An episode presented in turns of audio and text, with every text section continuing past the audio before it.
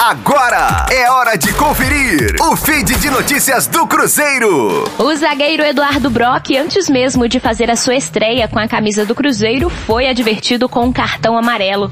Aos 17 minutos do segundo tempo da derrota para Caldense por 1 a 0 no Mineirão, o atleta foi punido por reclamações direcionadas ao árbitro Ronei Cândido Alves.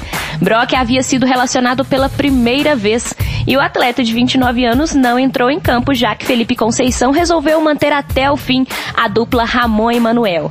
A partida foi de muitos cartões, no total seis amarelos e dois vermelhos. Esses últimos dados após o término do confronto, quando Felipe Augusto e Denis se envolveram em uma confusão e acabaram expulsos.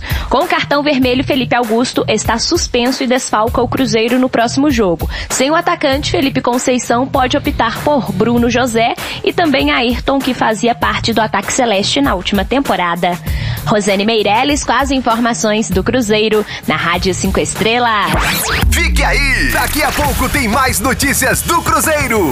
Aqui, Rádio 5 Estrelas.